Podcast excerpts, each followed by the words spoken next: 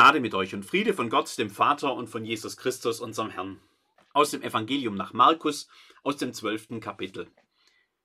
Und Jesus setzte sich dem Gotteskasten gegenüber und sah zu, wie das Volk Geld einlegte in den Gotteskasten. Und viele Reiche legten viel ein.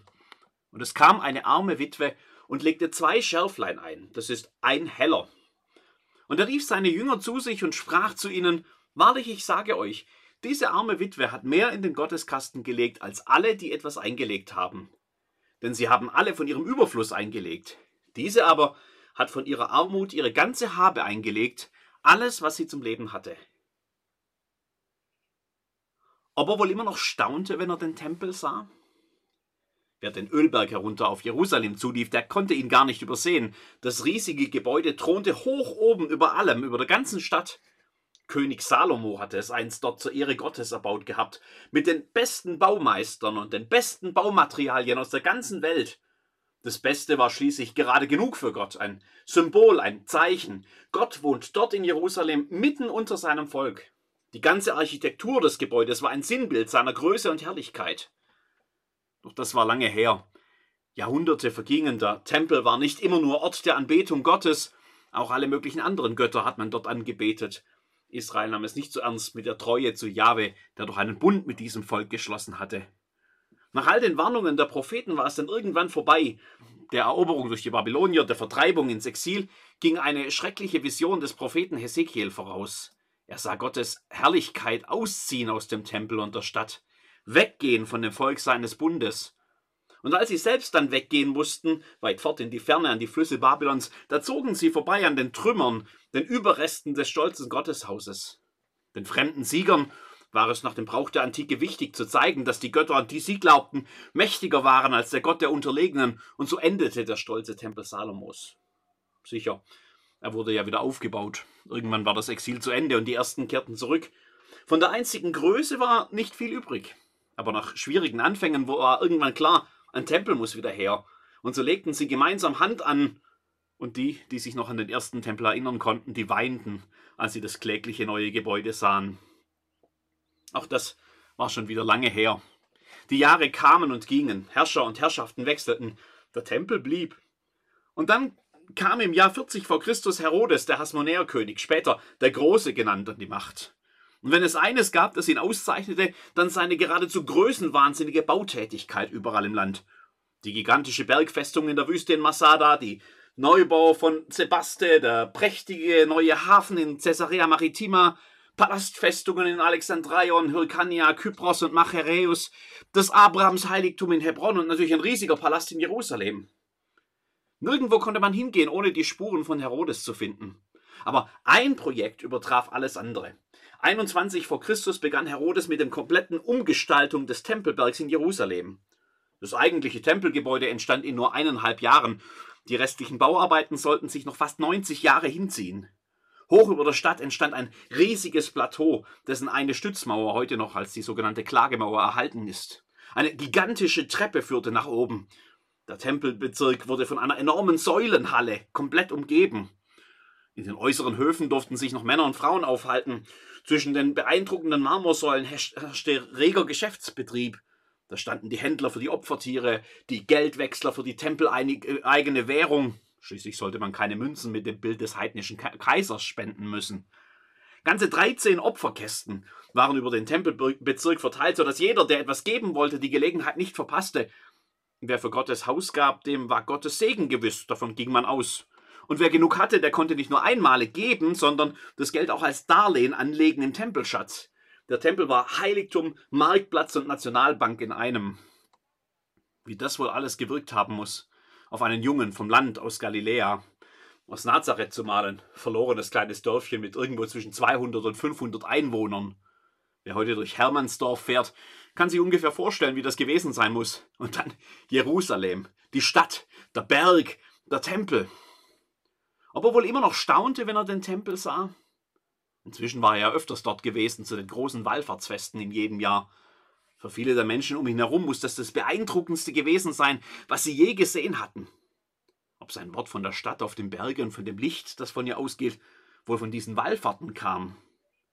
Ihr seid das Licht der Welt. Es kann die Stadt, die auf einem Berge liegt, nicht verborgen sein. So lasst euer Licht leuchten vor den Leuten, dass sie eure guten Werke sehen und euren Vater im Himmel preisen. Es ist kaum verwunderlich, dass er an diesem Ort den Menschen bei ihrem Treiben zusah. Ich mache das ja auch gerne im Urlaub am Strand oder auf dem Wochenmarkt oder auf einer Bank vor der Eisdiele. So viel zu sehen. Und wenn man dann einmal im Jahr vom Land in den Tempel kam, sicher noch viel mehr. Er sieht das geschäftige, agierende Händler, er sieht die Opfertiere an den Ständen, er sieht die Priester, die wichtig und erhaben zum Dienst für Gott eilen. Er sieht die Menschen, die kommen, um Dinge mit Gott ins Reine zu bringen, um Gottes Segen zu erbitten, um Gott ihren Dank auszudrücken. Er sieht die Menschen, die Geld in die Opferkästen werfen. Bei manchen bekommt jeder mit, um was für eine große Spende es sich handelt. Bei anderen sieht man gar nichts, wenn sie verstohlen ihr Geld in den Kasten gleiten lassen. Vielleicht auch aus Scham, denn wenn man genau hinhört, dann erkennt man das Klimpern der kleinen Münzen. Bei einer Person bleibt Jesus hängen. Vor dieser einzigartigen, staunenswerten Kulisse, in dem all dem Trubel der Pilger vor dem Fest, unter all den Menschen, die dort vorbeikommen, gibt es genau eine Person, über die es sich für Jesus zu reden lohnt. Und es kam eine arme Witwe und legte zwei Schärflein ein, das ist ein Heller. Und er rief seine Jünger zu sich und sprach zu ihnen, Wahrlich, ich sage euch, diese arme Witwe hat mehr in den Gotteskasten gelegt als alle, die etwas eingelegt haben. Das Schärflein ist uns von Martin Luther erhalten geblieben. Im Mittelalter und darüber hinaus war es die Bezeichnung für die kleinste Münze. Wenn du heute hier am Ausgang zwei Cent in den Opferstock wirfst, dann ist das vielleicht vergleichbar. Wenn 36 Personen das tun, dann kann sich die Kirchengemeinde eine Briefmarke für einen Standardbrief leisten. Ihr merkt schon, reich wird man mit solchen Spenden nicht. Der Kult im Tempel wird nicht lange funktionieren mit solchen Spendern. Der eine Brief, den die Kirchengemeinde verschicken könnte, enthielt vermutlich die Nachricht von ihrer Auflösung. Im großen Ganzen des Tempelsystems ist die Witwe völlig unwichtig. Und auch heute sind die Kirchengemeinden ja dankbar, dass es manchmal auch Spender gibt, die gleich 10.000 Euro für eine Glockensanierung oder ein Bauprojekt hinblättern. Aber es ist die Witwe, über die Jesus redet. Es ist die Witwe, die ihm wichtig genug ist, dass er seine Jünger zusammenruft und sie als Vorbild hinstellt. Lasst euer Licht leuchten vor den Menschen, war sein Auftrag an sie und an uns, an seine Jünger, an seine Kirche. Lasst euer Licht leuchten. Wer an Kirche denkt, der denkt ganz oft an imposante Gebäude mit hohen Türmen, an große Instrumente mit vielen hundert Pfeifen, an unübersehbare Personen in Talar und Bäffchen, die alleine im Rampenlicht stehen. Eher weniger oft fällt uns sofort die Hausmeisterin im Gemeindehaus ein, die Sekretärin, die an zwei Tagen in der Woche im Pfarramt arbeitet, der Kirchenpfleger, der oft ehrenamtlich von seiner Zeit hergibt für viele ungeliebte Verwaltungsarbeiten. Der Mann, der seit 17 Jahren standhaft allein die Tenorstimme im Kirchenchor bestreitet. Die Frau, die bei genau vier Häusern in zwei Straßen den Gemeindebrief einwirft. Die Menschen, die jedes Jahr die Weihnachtskrippe aufstellen. Die Mutter, die sich in der Kinderkirche engagiert, weil es sonst keine mehr gäbe. Der Pfadfinderleiter, der trotz seines Alters nicht aufhört, weil kein Nachfolger in Sicht ist und ihm die Jugendlichen wichtig sind. Die alte Frau, die dem Pfarrer beim Geburtstagsbesuch einen Umschlag mit einem 5-Euro-Schein mitgibt. Die, die seit 20 Jahren ihrem behinderten Nachbarn die Küche putzt. Der, der für den kranken Mann zwei Häuser weiter einkaufen geht. Und die Person, die heute Morgen zwei Cent in den Opferkasten wirft. Wir sind doch eher kleine Lichter, würden viele der gerade Zitierten sagen, wenn man sie fragen würde. Jesus hebt die arme, Lichte empor, äh, die arme Witwe empor, die, die scheinbar keine Rolle spielt, die von deren Beitrag man sich nichts kaufen kann, die, die im Vergleich zu den großen Stars verblasst und kaum sichtbar ist. Jesus hat sie gesehen. Jesus hebt sie hervor. Bei ihm zählen nicht nur die Großen und Wichtigen. Die gibt es auch und bitte beachtet, Jesus kritisiert sie hier nicht, wie manche meinen. Jeder Beitrag ist wichtig. Aber eben jeder. Wir alle sind Kirche. Lasst euer Licht leuchten vor den Menschen, ist unser gemeinsamer Auftrag und geschieht in allem, was wir tun, gemeinsam und als Einzelne. Auch kleine Lichter vertreiben die Finsternis. Auch kleine Lichter machen die Welt heller. Auch kleine Lichter scheinen das Licht des Evangeliums ins Dunkel hinein. Jesus ist wieder mal Jesus. Er hat ja immer ein Auge für die Armen und die Schwachen und die Randständigen, für die, die keinen Fürsprecher haben. Aber es ist noch mehr, was hier geschieht. Wahrlich, ich sage euch, diese arme Witwe hat mehr in den Gotteskasten gelegt als alle, die etwas eingelegt haben. Denn sie haben alle von ihrem Überfluss eingelegt. Diese aber hat von ihrer Armut ihre ganze Harbe eingelegt, alles, was sie zum Leben hatte.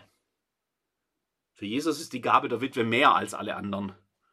Rein mathematisch kann man das schnell widerlegen. Wirtschaftlich gesehen macht diese Aussage so gar keinen Sinn. Aber wisst ihr noch? Der Mensch sieht, was vor Augen ist. Aber Gott sieht das Herz an. Jesus hebt nicht die Summe der Gabe der Witwe hervor, sondern die Herzenshaltung, die dahinter steht. Diese aber hat von ihrer Armut ihre ganze Habe eingelegt, alles, was sie zum Leben hatte. Wie Jesus die Witwe kannte, ob er wusste, wie viel oder besser wie wenig sie noch in ihrem Geldbeutel hatte. Hat ihm das der Heilige Geist offenbart? Oder ist die Witwe einfach wie fast immer in Israel eben das Stereotyp eines Menschen, der selbst nichts zum Leben hat? Ob Jesus seine Aussage darauf bezieht, dass sie gleich zwei Münzen gab, wo sie doch mindestens eine davon fürs eigene Überleben behalten äh, können hätte, und niemand hätte Böses dabei gedacht. Ich kann nur spekulieren. Ich glaube aber, darauf kommt es letztlich gar nicht an. Jesus erkennt in der Witwe eine Person, die aus dem Vertrauen auf Gott heraus handelt. Wer praktisch nichts zum Leben hat und auch die kleinste Summe noch zu geben bereit ist, dem bleibt gar nichts anderes mehr übrig, als zu vertrauen. Oder umgekehrt. Nur wer vertraut, der kann so einen Schritt auch wagen. In dem, was die Witwe gibt, spiegelt sich wieder, was Kernaussage des Evangeliums ist. Sie hat nichts, womit sie sich Gottes Zuwendung irgendwie erkaufen könnte. Niemand wird sie wegen ihrer Gabe als großartige Stütze der Gemeinde preisen und sie als Vorbild für den Glauben der anderen hinstellen. Was sie gibt, das weiß sie, spielt im Großen und Ganzen praktisch keine Rolle. Sie gibt nicht, um Gottes Güte zu erfahren. Das kann sie sich gar nicht leisten. Und das muss sie eben auch nicht. Wer begriffen hat, dass Gott gnädig ist, dass er in Christus alles für unser Heil getan hat und es dazu nichts hinzuzufügen gibt, dass man sich seine Liebe nicht erkaufen kann und muss, sondern immer schon unverdient bekommt, der braucht nicht zu handeln, um Gott gut zu stimmen. Und genau dieses Nicht-Müssen, erklärt Martin Luther in der Freiheit eines Christenmenschen, das macht frei. Wer vor Gott nicht mehr muss, der darf. Der darf aus freien Stücken und aus dem Vertrauen auf den gnädigen Gott heraus seiner Liebe zu diesem Gott Ausdruck verleihen. Und wenn es nur mit zwei kleinen Münzen ist. Genau da beginnt die Botschaft des Evangeliums zu leuchten. Ich weiß nicht, was du geben möchtest und zu geben hast. Das muss ich auch gar nicht wissen. Gott sieht dich. Egal wie klein dein Licht, wie gering die Summe und wie scheinbar unbedeutend dein Beitrag, Gott sieht dich. Durch das, was du aus dem Vertrauen zu ihm heraus und aus Liebe zu ihm tust, beginnt sein Licht hier bei uns zu leuchten. Das ist es, was Kirche ausmacht. Und dadurch geschieht, was Jesus uns aufgetragen hat. Lasst euer Licht leuchten vor den Menschen. Amen.